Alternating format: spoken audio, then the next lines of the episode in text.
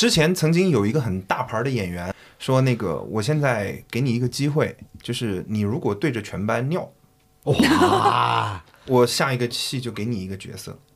哇！然后我说我们在家里四仰八叉，四五六个傻瓜，只是骗了家家，享受午后的八卦。嗯对电影、音乐、游戏聊不够的八卦。We are 不折不扣的土豆沙发。行了，别说了。哎，欢迎大家来到新一期的沙发土豆王啊！这个节目顾名思义，其实就是一群喜欢在沙发上看电影、打游戏、看书、吃饭、睡觉的这么一些懒人。啊，这个闲聊日常的一个节目啊，所以我们什么都会聊到啊，电影啊、音乐啊、游戏啊，什么各种的。呃，然后我们也每期会请到一些非常高端的嘉宾啊，像，然后把他拉低到跟我们一样低的级别。对，我是阿刁，我是一个搞编剧搞不下去了，变成一个 rapper 的这么一个人。大家好，我是大黄，我是一个躺平了三年，终于又支棱起来的精神状态特别稳定的创业狗。大家好，我是圆了个圈儿，我是一个在家里精神状态不太稳定，随时发疯，然后欺软怕硬，然 后为了保住工作，然后上班时间还稳如老狗的啊，圆了个圈你是干什么的？啊，我是做影视宣传的。啊，大家好，我是竖着，我是一个在一个精神状态时刻不稳定的行业里面，努力保持着自己的状态非常平稳的一个影视制作人员。嗯，对，我们都是做影视行业的。对，嗯就是这个行业，就是大家的精神状态都不太美丽。对，好，那这个今天啊，已经是我们快都快到年尾的一集了，对不对？啊，本来我们是想做一个那种就是年尾的一些呃作品的盘点，但我们在盘点的这个过程中发现呢，哇，今年这些作品好多都有一个共同的特点，哦，是不是？就就是是精神状态不太稳定。哦，然后其实就是我们，因为昨天聊到这个盘点的事儿，然后我们就发现，就发疯就是肯定是持续从去年到今年，还会未来好几年都会大家一起发疯。对，然后从去年大家阴暗的爬行，然后到今年发疯文学啊、嗯然后还有奇怪的什么希望地球爆炸的表情包之类的这种东西，然后都说明大家已经到一个对。到一个一个一个一个紧绷线，对，然后发疯可能是自己的一个出口，嗯，然后包括一些什么零零后整顿职场啊什么的，啊，然后这些可能都是一些发疯的表现，啊，然后我们也会发现很多影视作品里有很多发疯的时刻，尤其是今年，然后今年特别多，不知道为什对。对对对，年初的时候，呃，黑暗荣耀，哦对嗯。对对对对，然后先，然后有一个词今年特别流行，叫疯批。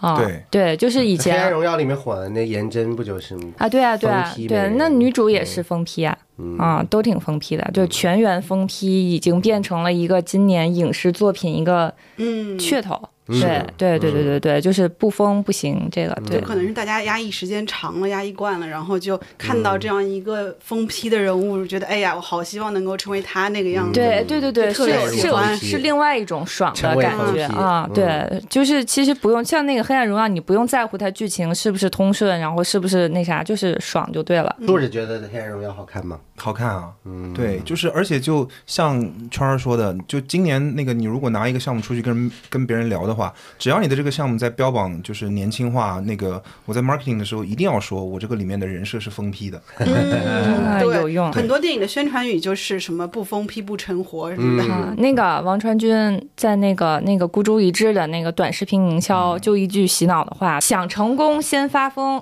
其实很有道理啊。他这个意思其实就是想成功就不要在乎什么脸面之类的，就这个意思。对。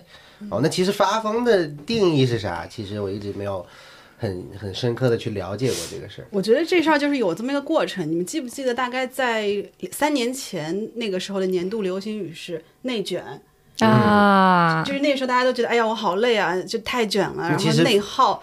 然后内耗了两年、三三年之后，大家觉得就开始进到下一步了，那就对疯了。发疯就是反内卷、反内耗。对，就与其内耗自己，不如呃发疯。对，嗯，就是这样的。嗯，嗯，然后就不内耗了。那接下来我们可以再预测一下，可能到明年后年之后的年度词汇就是爱与和平。啊，可能我觉得，我觉得发疯会继续下去。我也觉得是啊，而且就刚刚就是说那个零零后整顿职场嘛，就是我我因为最近就在做一些跟零零后相关的那个调研，然后呢我就发现，就是其实零零后整顿职场这个东西已经说了好几年了，但是前面和后面的是不一样的。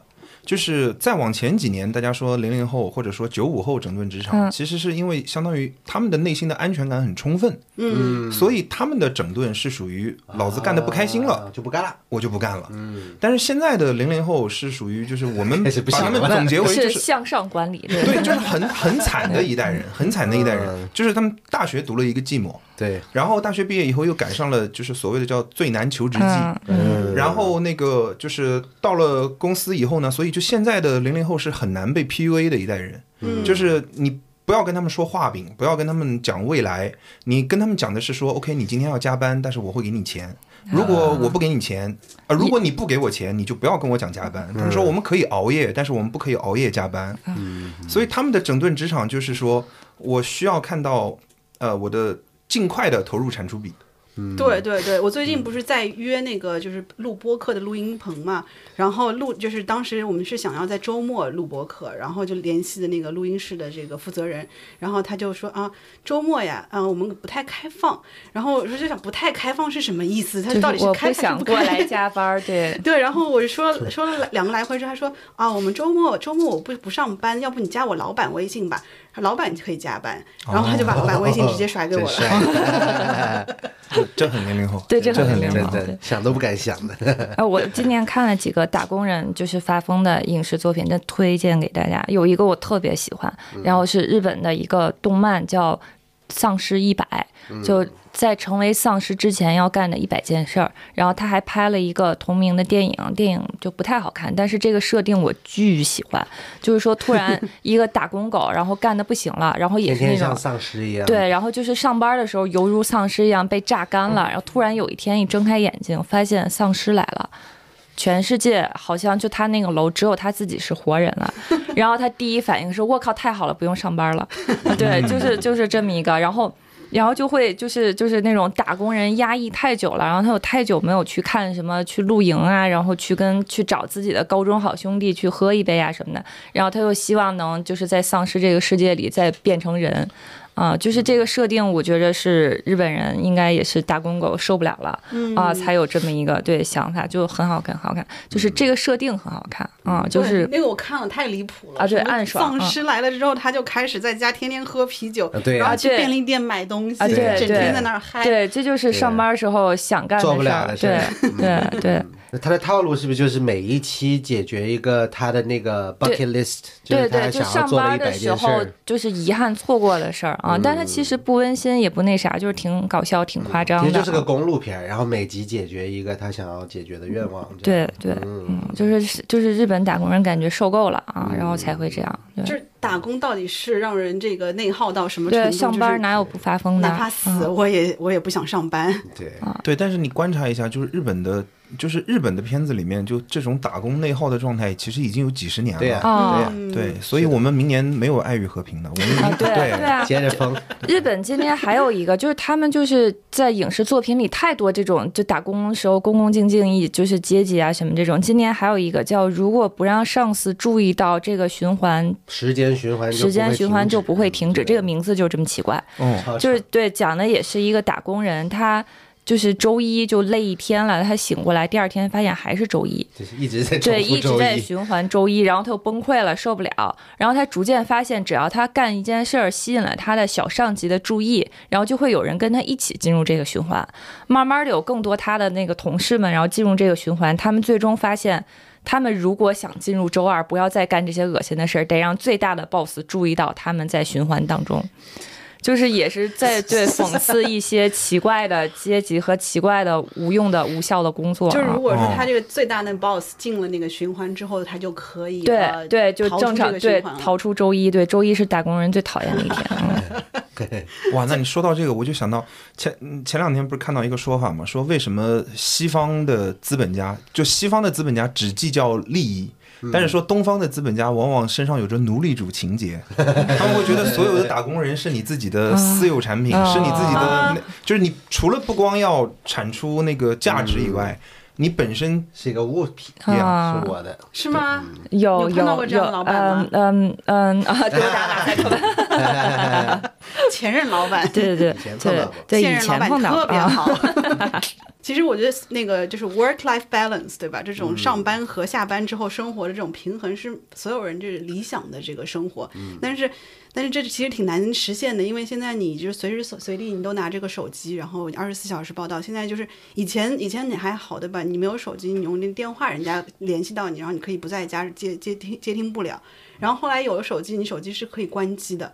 就是晚上睡觉的时候，正常人都是会把手机关机的。现代人就是不敢不敢关机你就拿拉去枪毙了，你怎么可以关机？睡觉怎么可以不接电话？是的，就这是已经到这种程度了，真的是很疯。然后不是有一个，我就是你们记得去年有一个特别火的一个美剧《人生切割术》，嗯我觉得他就是冲着去解决这个问题拍出来的，然后就拍拍了一个特别神经病的一个、一个剧，但特别好看。是的，他就是把人的就是打工人，如果说就是有人呃在现实生活中可能说工作特别压力特别大，然后他就选择把这个把他的记忆给切断掉，就是他在生工作工作时候在公司里面的那个人。包括他工作的所有的内容，他的记忆都没有办法带出公司。他一旦带出公司之后，就人出了公司之后，他就成了另外一个生活状态中的人。嗯，就是上班的记忆跟下班的记忆是完全分开的啊，就上班的人不知道这个下班的人是谁，对基本上就是两个人。这不可能，这在咱们这个行业不可能。对，就是 下班不可能不找你，他做到了完全下班之后拥有自己的时间，那这个行业不可能。对啊，下班是什么？对对对，而且就是我觉得 work life balance 就有点像是成年人的素质教育，嗯，对吧？这个东西。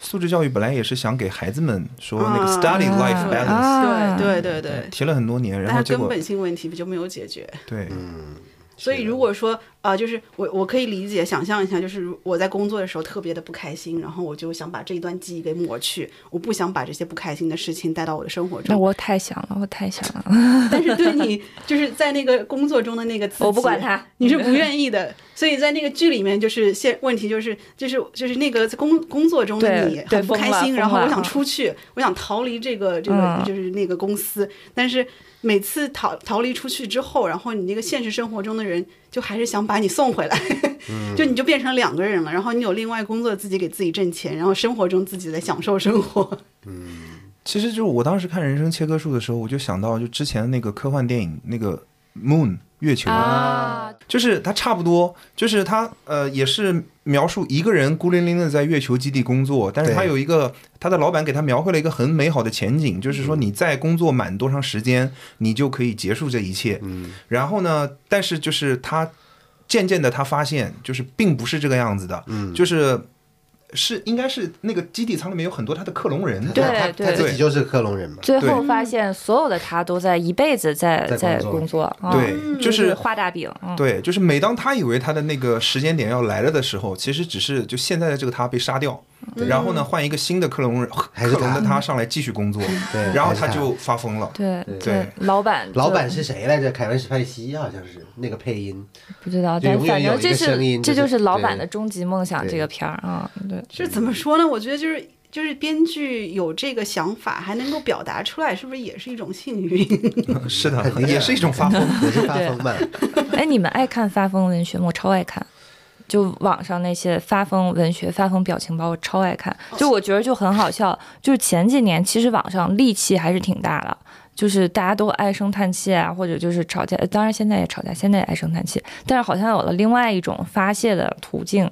就我每一次看到那些乱七八糟、什么阴暗的爬行，然后扭曲的尖叫这些发疯文学，我超开心的。就 把自己带入了，对，就是不是我感觉好像就是挺好玩的，就是大家有一个其他的表达对对对对，但我就不会是特别负能量的那种表达，就不会我说哎唉声叹气的好，反正想宇宙，就是那种会让其他人看着。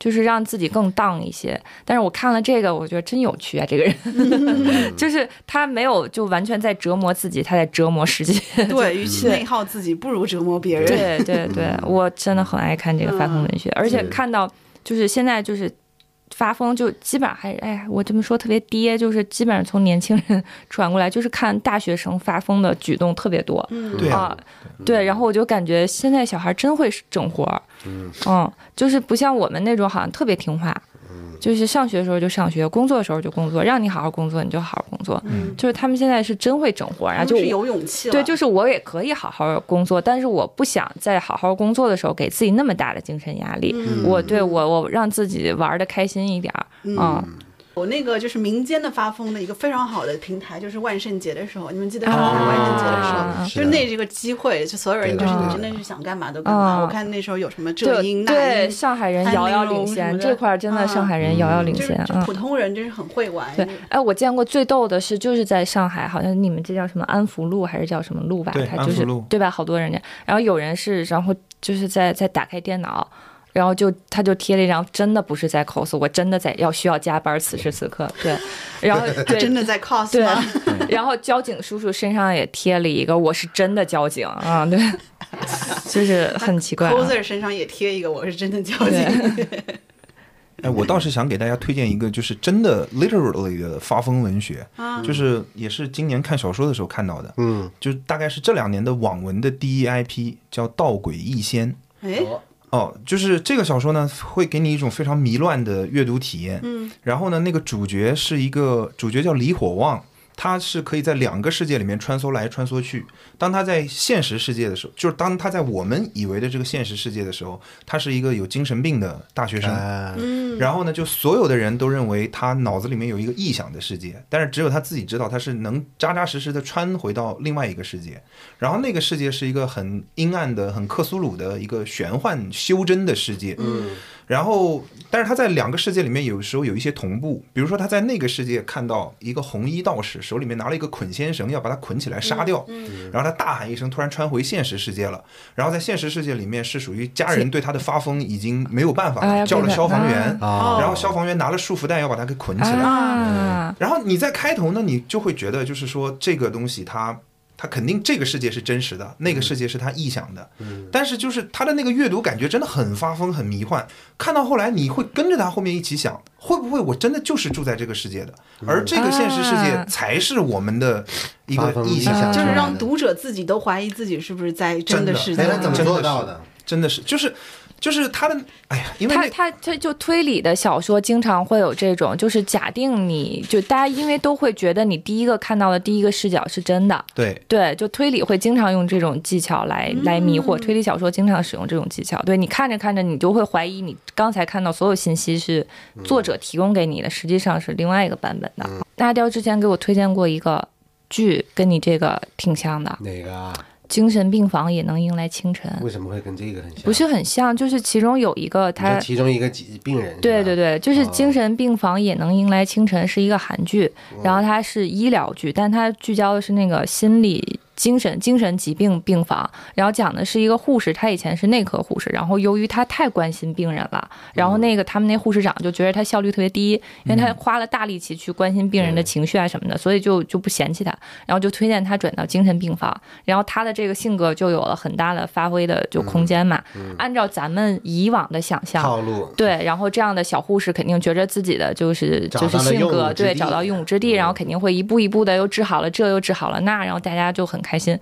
但是这个剧遥遥领先啊，打也是一个发疯的那个什么，这个护士太关心病人了，其中一个病人也是这幻想症，就是跟你刚才说的有点像，他分不清楚现实和幻想之间觉得，自自己是一个网游里面的魔法师，对，嗯，然后终于受不了，就有一次在他有点好转的情况下，然后让他出院了。但结果他出院之后到现实世界又接受不了自己的失败，在在楼顶看见龙了，啊就跳下去骑龙，就直接摔死，了。然后自杀死掉了。然后那个小护士又特别打击，然后按照以往他应该在。自己的男朋友、自己的关家人，对，这个然后就嗯缓解。结果小在这个剧，要不说遥遥领先发疯呢，小护士也精神就是疾病崩溃了，然后重度抑郁症住院了，然后要自杀。主角突然住院了，就是我们看到这儿的时候就 what 对对，就不知道这个故事接下来要怎么走向，因为就在国内的不会想象一个主角成为一个要自杀的抑郁的就是重症的患者，对因为他这个剧后面想讨论的就是精神病人如何回归到正常社会，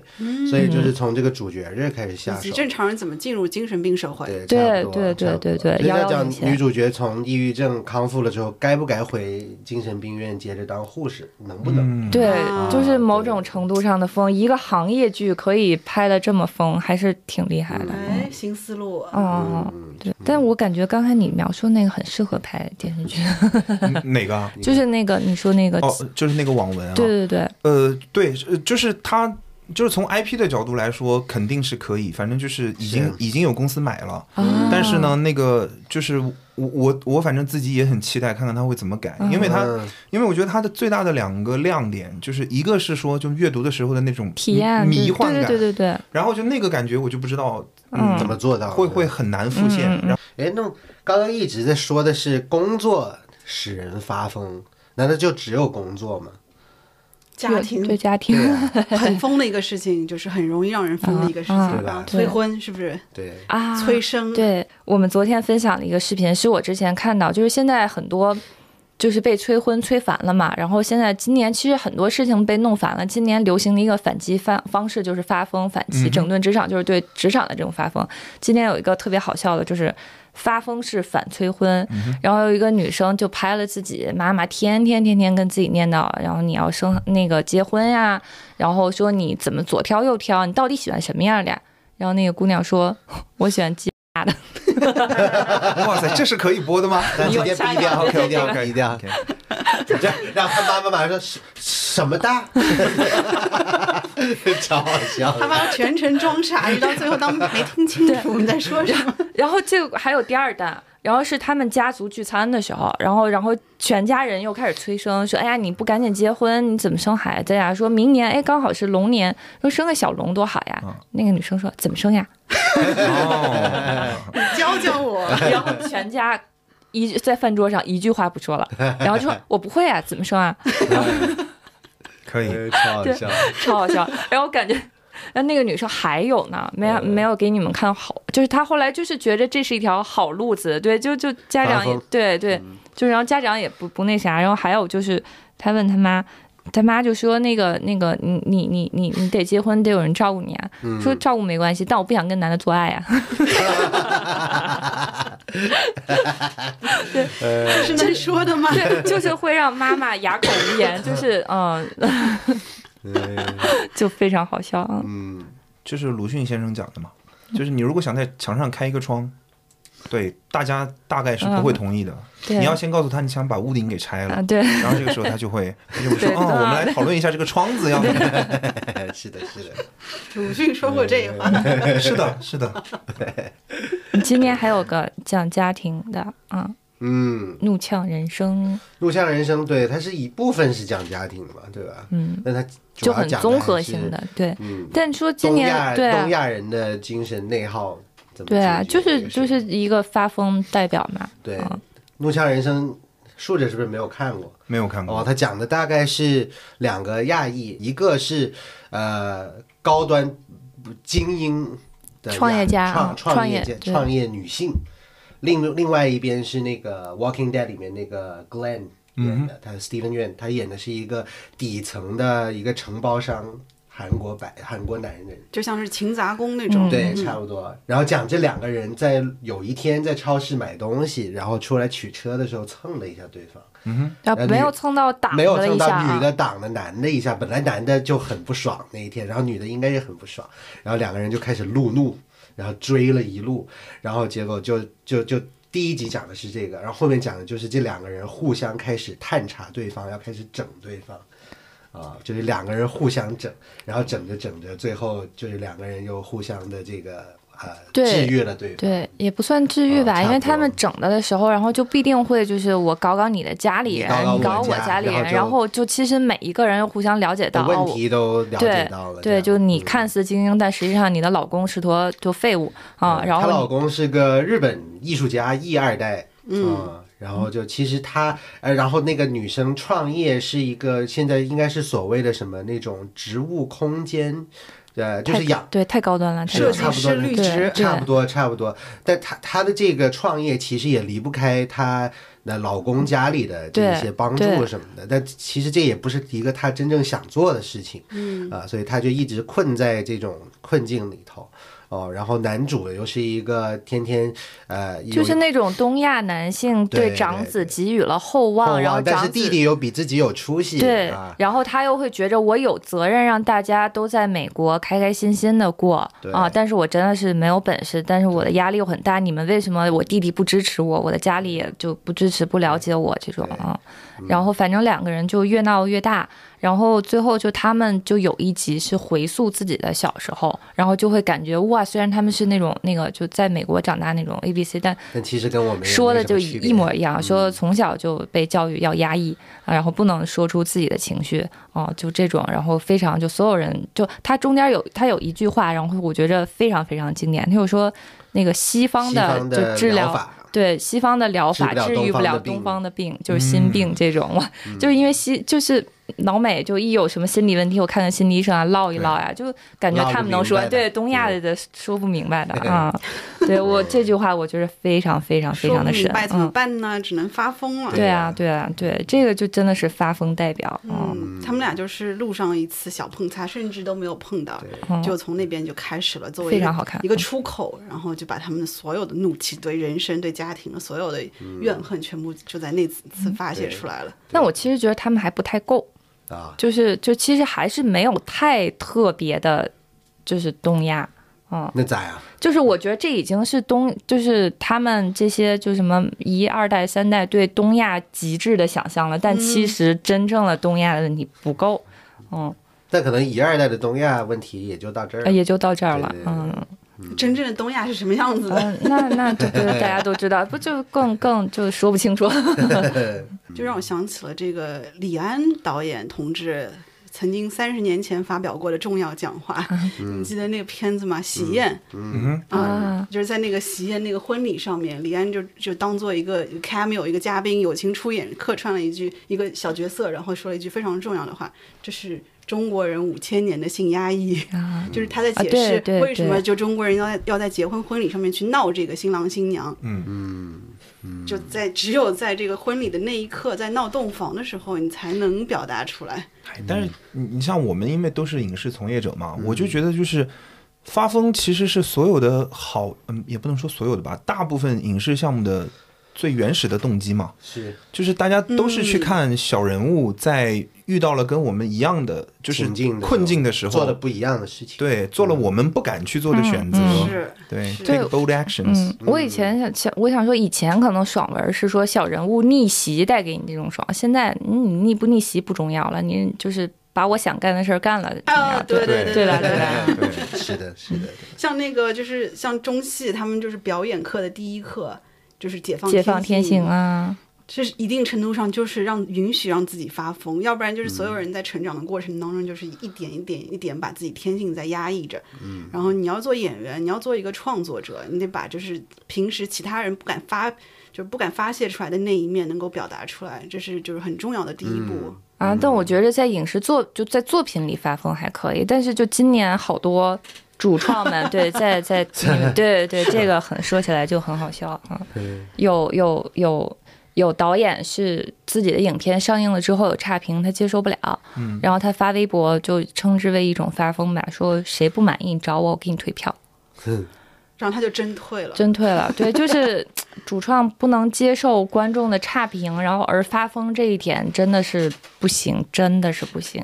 就作品它本身就是要被人评论，哦，就是然后还有发疯骂人的，就怼观众的对，啊，那个这种你说编剧老师我本是编剧老师，对对，这个真的不直接 OK。下场怼就对，不说你作品怎样，但你这个本身这个行为就不 OK，对不对？不，但是导演退票我觉得还好哎。导演退票，我我倒是欢迎，就是我觉得 对，因为对制片跟五月天退票一样，哎，是吧？又对。假一赔三。不是你你你你去很多的餐厅吃饭，他们也会说，如果你对我的吃的有任何不满意，对，但如果是非常诚恳的退票，这个接受，啊就是他有你别阴阳点带怪气，着带着对怒气在说对，这个个就对不合适，嗯，那个《满江红》的那个官微好像还就也也封呃过一次，对对骂观对众。对对。满江红那个官微是怎么封的？好，就是大家会说他什么没文化，还是说什么，然后就怒发三条还是四条那种，就嗯，你不要说我没文化，我哎有文化呢。对这个没办法，这个很难猜测是官微打工者这个精神状态不稳定，还是对要求的啊。不是因为就现在很多的那个，就尤其是很多的官微和你你也是做影视项目嗯宣传的嘛，嗯。对，官微就是我皮，啊，是吗？经常。对，也然后也有的时候就是说，官微其实是外面的供应商在运营啊对然后很多时候他们其实对这个内容不是啊那么的了解。嗯嗯嗯，不是这样的，所有的官微的发布都会经过片方，甚至有时候导演或者是制片人的确认。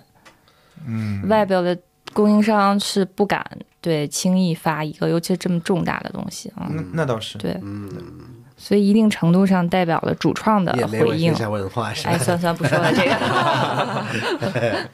刚刚讲起来这个原生家庭，或者是家庭，或者是这个自己家庭封批，封批，那我又想起来另外一个剧，就《熊家餐馆》，有没有全员封批，我也没有叫看 The 过。Bear。嗯，哦，然后他讲的是，其实一开始我不知道他是走这个封皮路线的。对一开始第一季他讲的是一个呃无耻之徒，你有看过吗？无耻之徒里面的那个 Philip，然后他是一个相当于是从那个叫什么，反正就是世界上最顶尖顶尖的餐厅出来的厨师，然后讲他因为哥哥自杀了。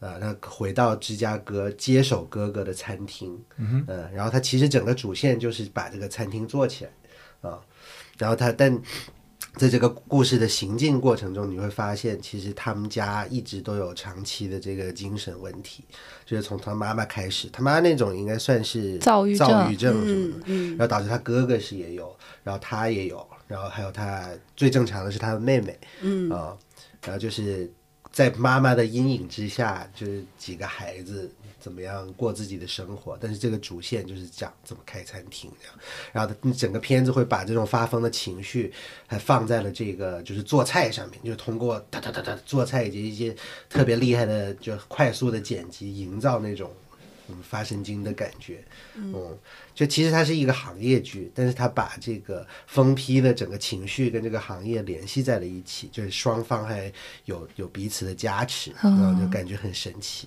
这个熊家餐馆里面，就是就因为他那个呃剧这剧情铺垫的就比较好，因为我们在看的这个过程当中，一直都不会觉得说他这个是一个就疯批的剧，对，然后就只是觉得这些主角，他所有主角们都多多少都有点心理问题。对然后一直到第二季的时候，有一个第六集是超级经典的一集，他就揭秘了为什么这这些人都有点精神不太正常。几年前的一顿这个圣诞晚餐，还是 Thanksgiving，我有点忘了。嗯，呃，就讲他妈妈在给所有一大家子做饭，就从这一集开始就是 review，就是说他妈妈原原来他们这样是因为他妈妈就是个神经病。哦，对这是哪个国家的剧？呃，美剧，美剧。对对对。哎，其实这逻辑跟呃可能也不太一样。我想说，是不是跟那个精神病院也能迎来清晨的、他们好像是有点共通的地方，就两个非常，因为就是熊家餐厅主要都是躁郁症，然后清晨呃精神病方清晨是讲了不同的这个精神疾病精神疾病，它都是把那些疾病的外化了。你看那个熊家餐厅之后，哎呀，给我难受的，就是你会感觉到好急吼吼呀，就是所有人都很疯狂那种，把你逼疯那种节奏也非常之快，让你看的不太舒服。但是精神病院并没有把这个就是这个疾病和这个行业联系在一起，啊，对对，嗯嗯，，熊家就是这两个东西是互相影响的。但是这个外化我觉得挺好的。然后像那个韩剧那个，就是你能明白。呃，幻想症的患患者眼中世界是什么样的？因为他一回头就是一条龙什么这种、哦，就是啊他花好多用了好多特效去拍这个精神病人的脑内世界。嗯，嗯，对，就会让你对很多很很很容易理解他们的精神世界啊。哎，幻想症好像还比较好拍啊，因为你会有视觉的。嗯对对对。那其他的这些精神病，就是他还有抑郁症就很难拍，男主是个人整天 Panic Attack 对吧？啊对对呃不是男主，男二，对对他是对有恐慌症。恐慌症的那个他的拍法是因为他说恐慌症的感觉就像突然就溺水了，嗯，哇，呼吸不了，就觉得在海底。嗯，然后他的拍法就是他每次恐慌症发作，看一点脚就开始渗水。然后渗渗渗渗渗的整个屋子都对，给你淹了了啊，就是你哦观众也能马上明白他是什么感觉啊。对，就喘不上气。刚刚花了一段时间在很认真的想国内有什么封批的剧，但是确实找不出来一个好的代表哎。嗯因为太封批不让了呀，就对，因为这两年就是可云，对，就是国内有封批的人物，但是没有雪姨精，他没有精神状态特别疯。其实依萍有一点精神状态那个是什么来着？就是马啊马景涛算不算封批？啊算啊算算这种算啊以前的角色还 无法还呼吸，那个对马景？涛放在当下，他的那个宣传一定会是说封批人设。就那个时候的琼瑶剧，你记得吗？好多就是都是那种啊疯了，有个有个人疯了，然后疯了之后要把他治好，治好就把他重新放到某个呃场景当中，比如说那不就是可云李哦强我的孩子？是吧？啊对啊对然后就把这个女主就疯了之后，给她又重新走到一个街上，给她往往她身上扔瓜皮什么的，然后啊重新就经历一下曾经被虐的那个过程啊。完了之后就是刺激疗法、休克疗法，是是是这个意思吗 然后她？就好了，就好几个琼瑶剧都这样了。啊，但但我真的觉得依萍这个角色可能是个疯批，依萍是赵薇那个角色，对啊那不是里面最正常的一个吗？正常什么动不动跳楼了，然后动不动就就是就挺不太正常的，就很抓马对抓马，对对，哎，抓马其实是疯批的稍发微疯其实就是 drama 就是发疯。对，但抓马是更嗯程度低一点，发疯可能更高一些。最近那个《涉过愤怒的海》，说是荧幕上很难见的疯批角色，我我是特别喜欢这个电影，因为我觉得它是它是有事实作为依托，但是同时也是把它表现的就戏剧化的把它表现的非常的好的一个电影。也就是不剧透哈，大概是一个呃一个女孩就是在日本就死了，然后她的父亲黄渤演的那个父亲去找那个女孩。然后，但是在这个在这个过程当中，他就会逐渐发现，这个实际上害死那个女孩的是他自己。当然，他不是凶手，但他是间接害死了那个女孩。你说是那个女孩自己，还是这个爸爸自己？爸爸爸爸爸爸所以他其实是一个特别呃批判父权的一个电影。哦然后这个父亲在意识到，就慢慢在这个过程当中意识到他他问题原来在他身上的时候，他就疯了，就是真的是控，就是就是接受不了这个现实，然后他就想要去报复那个害死他女儿的那个人。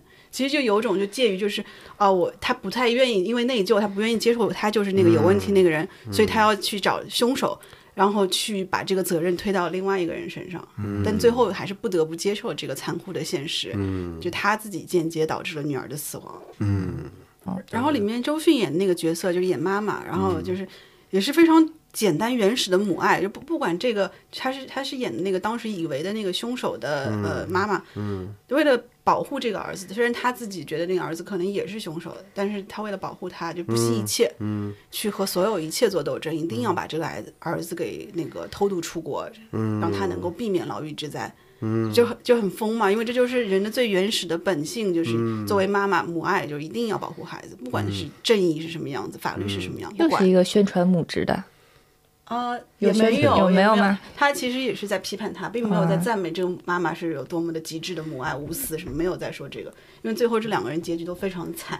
哦，其实我特别期望看到一个荧幕上的疯批女性角色，就因为女性复仇是这几年就是所有的就是除了中国，呃中国也有全全球球大方向，就是包括呃黑暗荣耀，嗯，然后包括什么芭蕾复仇，就是很好看，你们还看过一个假面什么来着？啊，假面女郎，那是不是啊？呃，算是吧。哦对，就其实就我特别想看这种无脑的，嗯就是就是那什么，因为现在老是要给他一个正当化的东西，嗯然后老就像说受受过愤怒的海最出彩的地方是第一次看到了反社会人格，啊嗯对对，如果这个反社会人格多一些，然后是女性，我觉得也为什么不？嗯，我挺期待的。大家都希望女性能够反社会，对，所以 被压抑太久了。对我我一直觉得，就中国现在我真的感觉该有了，就包括应该有的是那个拯救嫌疑人，他应该是想拍成这样的，但是太顺了，还是那种太正太顺了，嗯，所以如果再能黑一点儿，我觉着该有一个黑一点儿的女性形疯批形象，好，我应该呼吁一下，对，制片人制片人赶紧做一个。老师，对，但是就是说，就是如果真的有这么疯批的形象出来了，也会有很多批评的声音说，就这么疯批的形象，为什么一定要是个女性？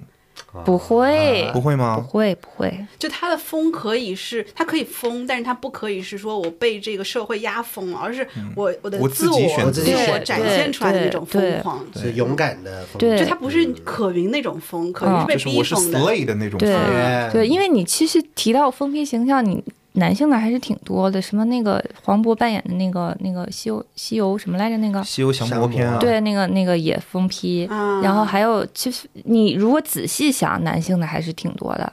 呃，那大家都在说发疯，那但是，唉，这最近几年不是很火的一个词叫情绪稳定吗？就我我也是，我也本来想跟大家讨论，你们觉得哎发疯跟情绪稳定冲突吗？我觉得一点儿都不冲突。但这就是一个结果。对，对，但是你，那你觉得，那那那你觉得你自己是一个情绪稳定的人吗？你应该做一个情绪稳定的人吗？无所谓啊。无所谓，嗯，就是别大家都会羡慕情绪稳定的人，情绪稳定感觉代表着靠谱，然后代表着嗯就是有能力会解决各种突发的事情，大家肯定都会羡慕。但我真的不觉得发疯跟这个词是冲突的，就是我觉得发疯可能是。发疯就经常是你说我在家爬行怎么了？嗯，我就情绪不稳定了。对呀、别人你家里的人看见你突然在墙角扒着，那不害怕吗？家人疯了，其我其实觉得咱们现在能看到的发疯，大多数都是那种一种娱乐行为嗯，啊、就是发疯文我觉得是学也好，披着娱乐行为的，对，就是我小小的任性一下，怎么了呢？就是真的，我不是做那种就是大型的发疯的行为，就是很少有人真的去做出很出格的，就是这种，大家都是小小的缓解一下自己这种。捡个乐儿，嗯，都这么苦了，还不允许我们稍稍的任性一下，放纵一下自己吗？我不觉得是冲突的。我觉得这个就是啊、呃发疯是追求情绪稳定的一个必然的结果。因为在你情绪不稳定的时候，因为人情绪本来就是会上上下下的嘛，然后你刻意要去追求那个情绪稳定，其实就是在表演，你就是在压抑自己原本真实的情绪，你在表演一个稳定的情绪出来。那这样的压抑的后果就是，你总有一天你会压不住，然后就开始疯批了。嗯，就如果说你真的是要情绪稳定的话，你就必须得接受自己情绪是不稳定的，这样才有可能真的就变得稳定，也就是就不存在这种所谓的情绪稳定。好吧？那你们总说需要就是想找一个情绪稳定的伴侣，那你允许你的伴侣发疯吗？哇塞，对呀、你哎你你你应该去奇葩说。啊，挑事儿，对，这哎，这个这个问的真的太好了。就是我就是会有这种困惑，一天到晚就是在在说情绪稳定非常重要，就你要做一个情绪稳定的人，然后要对你身边的人负责。一一边又说 it's okay to 发疯，那是这有区别，就是情绪稳定和你的行为稳定是有不一样的。哦，就是情绪可以不稳定，但是行为要稳定。对，因为你是成年人嘛，你必须得控制自己的行为。你可以就那所以你们要的是一个行为稳定的伴侣，而不是情绪稳定的伴侣。其实我觉得是这样的啊，就是情绪确实是可以不稳定，行为也可以不稳定，但是前提是 你你在这个就是你有没有给人带来困扰，别人带来困扰。就还是那句话，我在家里阴暗的爬行，顶多会别人会觉得得我 就是就是我可以自己发疯。对对对对对，就是比如说我工作上我可以就是啊摔东西就自己那什么，就不是我稍微消化一下，我总比去跟别人那儿就是拍拍屁股走人这种发疯要负责任的多。所以我们可以接受的发疯，或者是说我觉着好的发疯是不太给别人带来困扰的发疯。你这个就不叫发小风怡情疯。对呀、小风对你这个，你这个是非常理性的 发疯。克制怎么叫发疯呢？对，对，非常理性而克制的选择了一个。你们想发什么疯？说说，我我我我跟你讲讲一个很好玩的事情，就是我之前，嗯，之前曾经有一个很大牌的演员来给我们上过一堂表演课，嗯，然后呢，他就举手问，啊，他就他就让我们举手说，在座的有没有谁想要做演员的？我就举了手，我说我 我说那当然想做演员，然后他就说那你上来，说那个我现在给你一个机会，就是你如果对着全班尿，哇 我下一个戏就给你一个角色。哇！然后我说，我说我真的做不到哎，我说这个这个有点太挑战尺度了吧？他说，但是说你如果当你要想当好一个演员的话，你要充分的打开自己，并且把并且把自己就充分的交给导演。他说，如果今天就是说导演跟我说哦，我需要对着在场的所有人尿出来，那个，并且我确定这个事情是真的，它是一个表演的话，他说我会做的。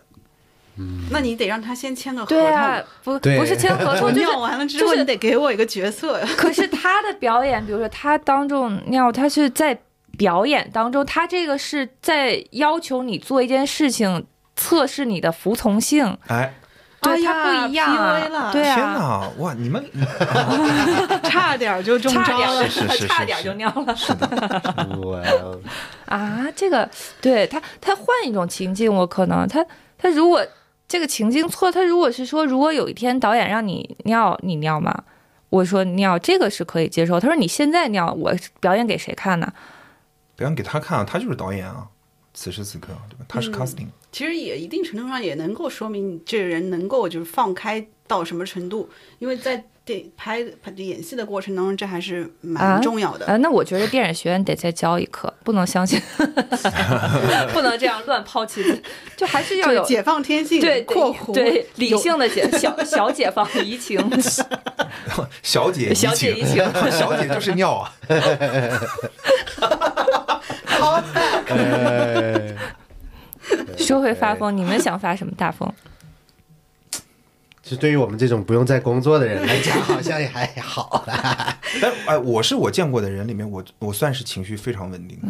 你看着就挺稳定的，我觉就得。就如何做到的呢？我不知道哎，我就是包括路怒或者说打游戏，就是那种很挫败，但是也就是一会儿，然后我我的理性会告诉自己，就他会过去的，然后我就可以、就可以。你打 FIFA 的时候会会啊，发疯吗？对不不就小发疯，小发疯。就是一个社会的这种规矩越多，这个在这个社会当中生活的这老百姓就会越压抑。我觉得就日本就是这样的一个，就是特别压抑的。啊，以至于它反而会有一些非常极端的这种产业，就比如说日日本的这种 A 片，对吧？然后日本日本应该是全球为数不多的允许儿童那个色情片的国家吧？是吗？是吗？啊，不？是吗？不是吧？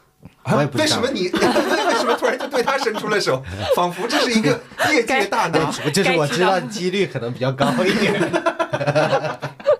然后想想看，像新加坡这种国家，就是哪怕你吃了口香糖，都会被人家认为是疯了，对吧？对啊你要你要你要吐口香糖，你就会被鞭刑这种。就是然后你自己是在家什么不允许烧菜，因为什么不一定要有有证有证之后你才能才能安装那个抽油烟机，哦要不然你就不让在家里面烧明火，就是这种那按照这个理论的话，新加坡的国民应该更压抑啊。是啊。对，但哦是对啊，但人家 A 片产业不太发达是吗？你对啊想说这个吗？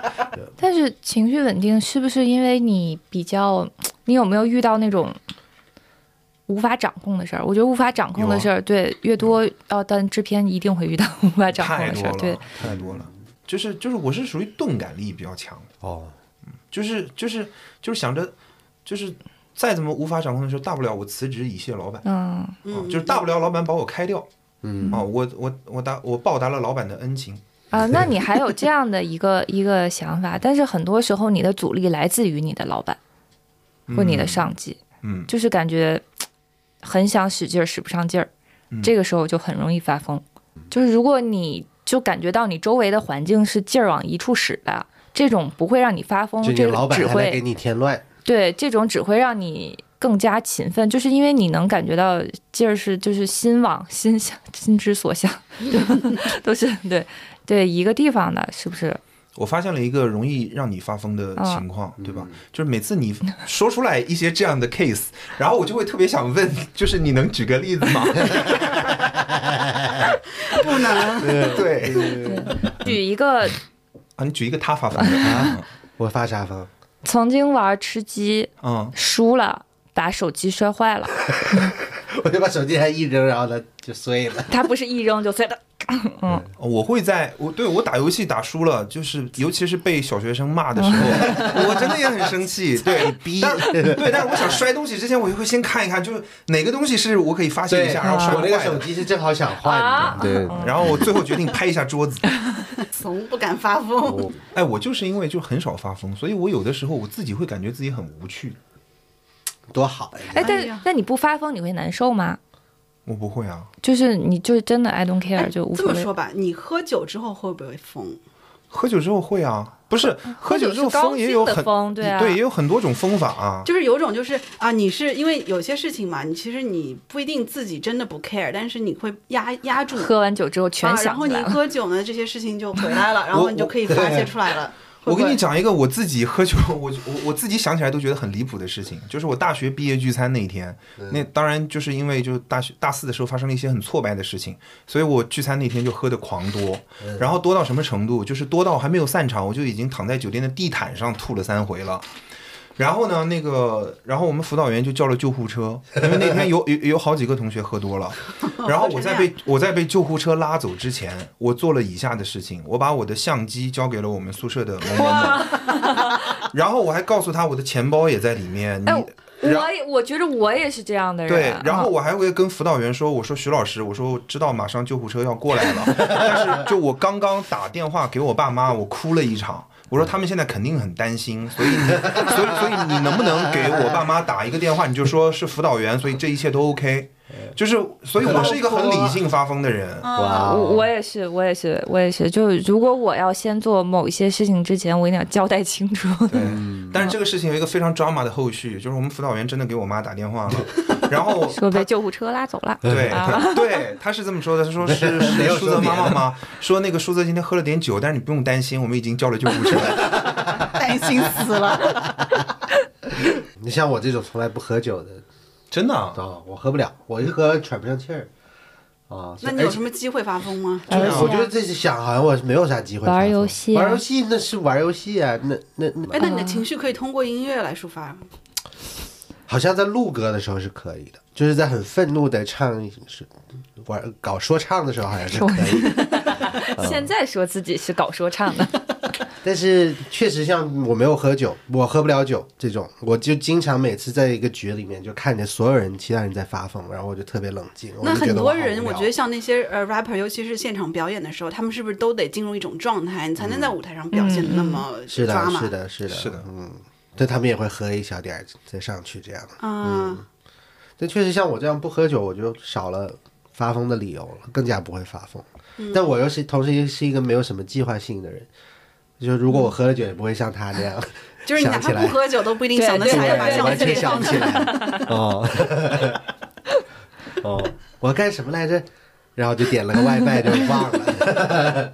哎，所以这样就精神状态稳定了，因为任何对让你不稳定的事儿，转眼就忘了。对，我是直接忘掉，所以我不会有发疯需要就我没有积攒情绪需要发疯。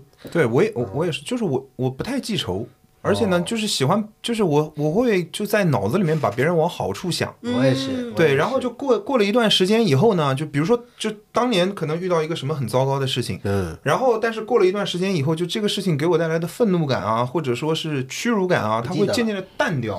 对记得了，哎，这种性格很好啊。是的，是的。我到底发过什么疯啊？我是工作上的疯吗？哦哦，工作上的疯那叫疯吗？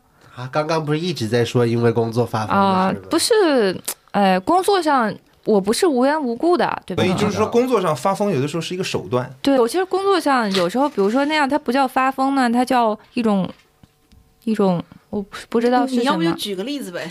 好，来，我来举一个例子，嗯就是是我我我能想到的，我去年做的比较 drama 的一件事情。我去年在青岛拍《问心》的时候，然后就是有一个，就是当时因为青岛还在还有疫情嘛，嗯然后就有一个医院，就本来我们已经说好了要会进去拍，然后呢，但是他们反正因为种种考虑吧，就说不让我们进去拍了。然后这个对我们来说是一个很毁天灭地的影响。嗯，然后找了各种人，然后到最后呢，就是就托了各种人打招呼，最后有了一个跟他们的领导见一面的这个机会。嗯，然后见一面呢，就是反正随便我怎么说，然后人家就是说我们基于就有一些很离谱的 concern，我们就就是不让你拍。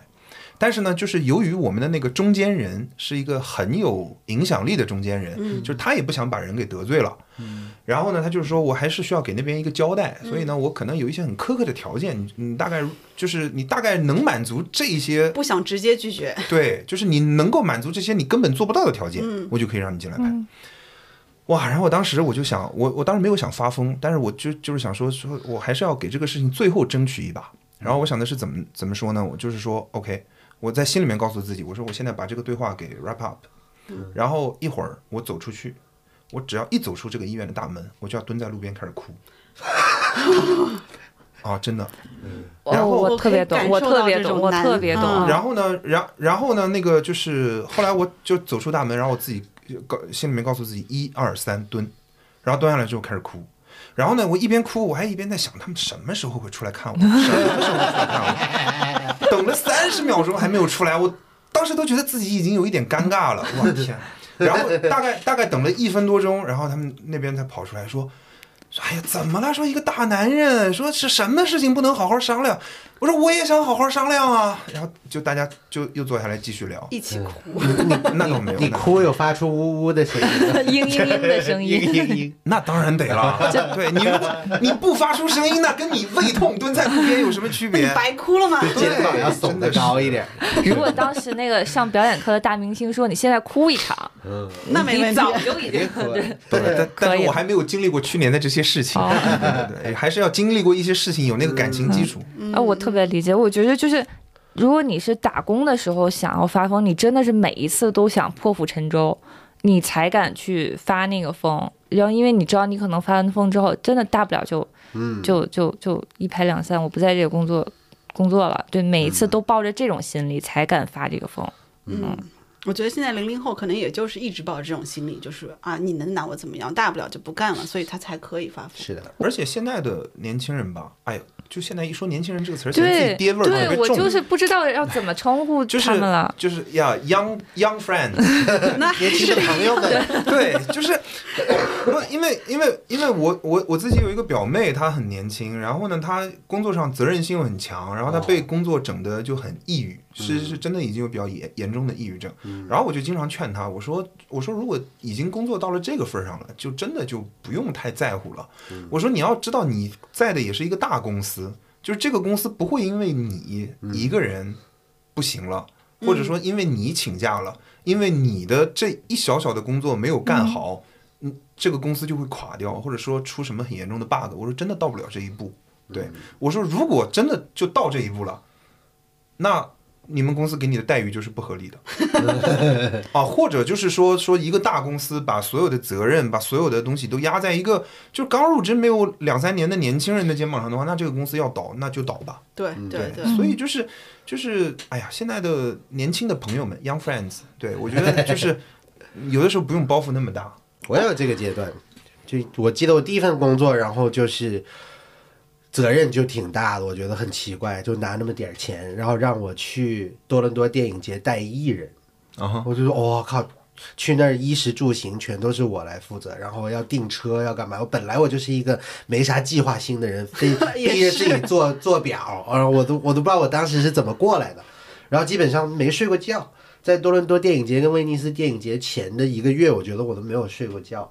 哦，就每天那样，每天那样，我就觉得如果我突然生病了，或者是干不了了，我靠，这帮艺人怎么办？会露宿街头吗？操碎了哦，心。真的操碎了心。我现在一想，什么玩意儿？真的哎，不过就算你经历了这么多锻炼哈，然后准准备什么行程什么的，你到现在为止还是没有什么长进啊。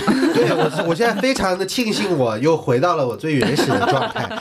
自从我这个做了新媒体不用工作以后，我把我微信里面就是讨厌的人全都删掉了。哦，好开心啊！就是以前见过的这些傻帽全都不在了。哦，打工人默默流泪，真的谁不想干这种事儿然后就？留几个觉得平时以前看的觉得好玩的傻帽，接着放在朋友圈里偶尔看一看。哎，我从来不会删好友，哎，哦啊，你们会拉黑？我也不会，我不会拉黑，我从来没有拉黑过你们会。愤怒退群吗？不会。愤怒退群算不算是打工人的一种发疯的方式？我觉得算的算啊算啊就是打工人最的最出格的发疯举动就是退群，也就到这儿了。对到这儿了。退群有什么意义呢？是啊，对吧？我经历过，确实挺蠢，对我经历过别人的退群，就是说，就是退群，在我看来就是一个，哼，我不生气了，我生气了，跟你玩了。对你这样要哄一哄我，嗯，确实是这样的。就是这样。对啊，对啊，你又不是辞职，但你打工的时候你没办法，你又想发疯又忍受不下去，就是你你是要表现一下小小的任性一把，小小当一把小太蠢了。公主，然后呢？就是然后你要这个事儿接着干，你肯定又要回到群是里面。吸引注意力。啊你不退群，大家就不知道你的情绪已经在这儿了你。发个表情包骂骂人不也行吗？那那个后来有人把你拉回去了吗？有的时候甚至是需要你自己联系的人把你 把你给拉回去。那个，对，所以我我我我就我从来没有退过退群真的很蠢，我觉得，就退了就输了，已经。我，我我后来没有再再加，就像在里面接着恶心那个人，嗯，为啥退？就是眼不见为净，你们自己对就是这样。很蠢，幼稚。因为你还得回来呃。没有没有，我那个我确信我可以不用，我有别人在对我可以不用再退了，我才敢这样子的。我也确信我们是跟其他合作方，我也确信我的老板不会因为我退群就。就就就指责我什么？我是可以任性的退的这个场合，我才退。哎，又是一个非常理智的发疯，非常怂的发疯对对想了这么多就不叫发疯。对，评估过所有，我可以退。嗯，就我们聊到现在为止，包括网上那些，都是非常有理性的在发疯。对，影视作品可以大疯，而且我们期待看到影视作品里的大疯批。嗯嗯，是的。对，就反正至少因为是不一样的角色，不想再看到非常顺撇的东西啊。然后生活里就就是小风怡理智发情，疯，嗯，或者是避免做这个会会导致你要发疯的事情。少喝酒，对，少 少玩游戏。少积攒不良情绪。对，而且就是我觉得，如果有情绪的积累，已经到了你觉得要对自己发疯的这个阶段，嗯那你不如就对别人发疯。对，没错哦，是的，就是不要用发疯来惩罚自己。对如果已经到了这个阶段，啊，惩罚伴侣吗？好呀，呃，那我们今这一期的沙发土豆王就到这里啦。然后我是沙发土豆阿刁，嗯，我是大黄，我是圆了个圈儿。我是树长，耶、基本上我们的节目都可以都可以在这个泛音频平台找到我们的节目，同名沙发土豆王呃，欢迎关注、点赞、订阅、呃评论哦。嗯然后我们时不时还会送出奇怪的小礼物。对，拜。拜拜拜拜，拜拜。